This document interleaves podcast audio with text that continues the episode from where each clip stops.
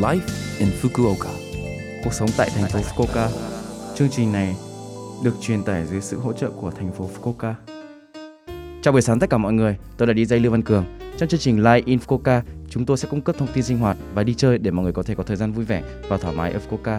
Thứ sáu hàng tuần, tôi là Lưu Văn Cường, đến từ Việt Nam, sẽ truyền tải thông tin đến các bạn. Chỉ một chút thời gian ngắn thôi, nhưng rất mong các bạn hãy cùng đồng hành với mình nhé. Cuộc sống tại thành phố Fukuoka.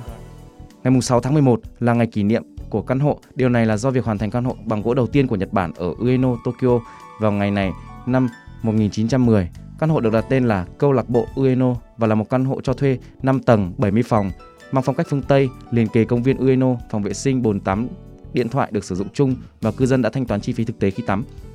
Nghề nghiệp của những người sống thực tế chủ yếu là công chức, nhân viên văn phòng, giáo viên, không có người độc thân. Không chỉ người Nhật mà cả người nước ngoài như Nga và Pháp cũng sống ở đó. Đó là một căn hộ bằng gỗ mà bạn có thể ở với giá thuê hợp lý nhưng âm thanh lại lớn đến kinh ngạc. Hãy lưu ý rằng có những người khác sống bên cạnh bạn, chẳng hạn như đóng mở cửa tiếng đi lại trong phòng và giọng nói huyên thuyên. Ở Nhật Bản có từ lẫn nhau otagai sama, có nghĩa là người kia và bạn đang ở cùng một vị trí. Nếu bạn có thể nghe thấy âm thanh bên cạnh bạn, bạn có thể nghe thấy âm thanh cuộc sống của chính bạn bên cạnh bạn. Hãy làm theo các nghi thức và tận hưởng cuộc sống của bạn ở Nhật nha. Cuộc sống tại thành phố Fukuoka ở thành phố Fukuoka, về việc tiêm chủng ngừa virus corona mới, chúng tôi đang làm việc để đảm bảo rằng tất cả những người muốn tiêm phòng đều yên tâm. Dành cho công dân Fukuoka từ 12 tuổi trở lên đủ điều kiện tiêm chủng, thành phố gửi phiếu tiêm và phiếu khám trước khi tiêm chủng cần thiết. Đối với những trường hợp có nhu cầu tiêm phòng nhưng chưa được tiêm phòng thì có thể tham khảo những nơi có thể tiêm. Vui lòng kiểm tra trên trang web của thành phố Fukuoka. Tiêm phòng là miễn phí, hai liều của cùng một loại vaccine được tiêm cách nhau 3 hoặc 4 tuần. Khi bạn tiêm vaccine, nhãn dán trên phiếu tiêm phòng là minh chứng quan trọng cho rằng bạn đã được tiêm chủng ngừa và loại vaccine bạn đã được tiêm chủng ngừa. Vui lòng mang theo để không bị mất.